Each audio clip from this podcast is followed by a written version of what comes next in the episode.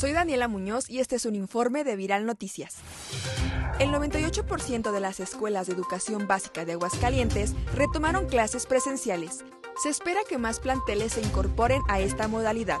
Al hacer un recorrido por las escuelas, el director general del Instituto de Educación de Aguascalientes, Ulises Reyes Esparza, supervisó que se apliquen de manera correcta los filtros y protocolos sanitarios. El gobernador Martín Orozco Sandoval y la presidenta del DIF, Yolanda Ramírez, dieron la bienvenida a Juan Espinosa Jiménez como nuevo obispo en donde fueron testigos de la toma de profesión de fe ante la comunidad católica que se dio cita en la Catedral Basílica de Nuestra Señora de la Asunción de Aguascalientes.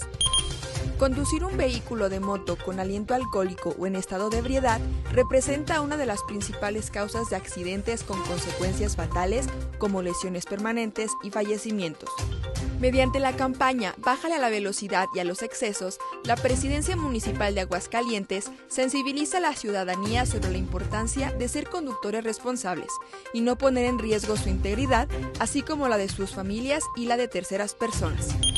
En medio del escándalo por las casas en Houston de José Ramón López Beltrán, hijo del presidente, el secretario de Relaciones Exteriores Marcelo Ebrard aseguró este martes que la integridad de Andrés Manuel López Obrador sigue intacta. He estado con el presidente López Obrador desde el año 2000. Su constante es la integridad.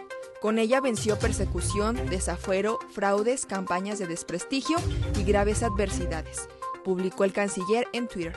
La Secretaría de Desarrollo Económico y el Servicio Nacional de Empleo de Aguascalientes alertan a la población sobre la oferta fraudulenta de vacantes laborales en el extranjero detectada a través de redes sociales con el uso indebido de logotipos e imágenes institucionales y que no corresponden a los medios y canales oficiales.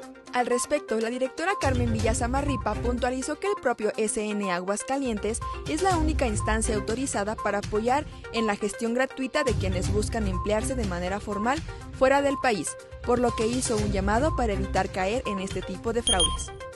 Bomberos del estado de Aguascalientes tienen una nueva integrante en la familia. Se trata de una perrita a la cual ya le buscan nombre. Fue adoptada como mascota de la subestación sur, después de haber sido rescatada en un accidente y no reclamada por nadie. Incluso ya atendió su primer servicio prehospitalario.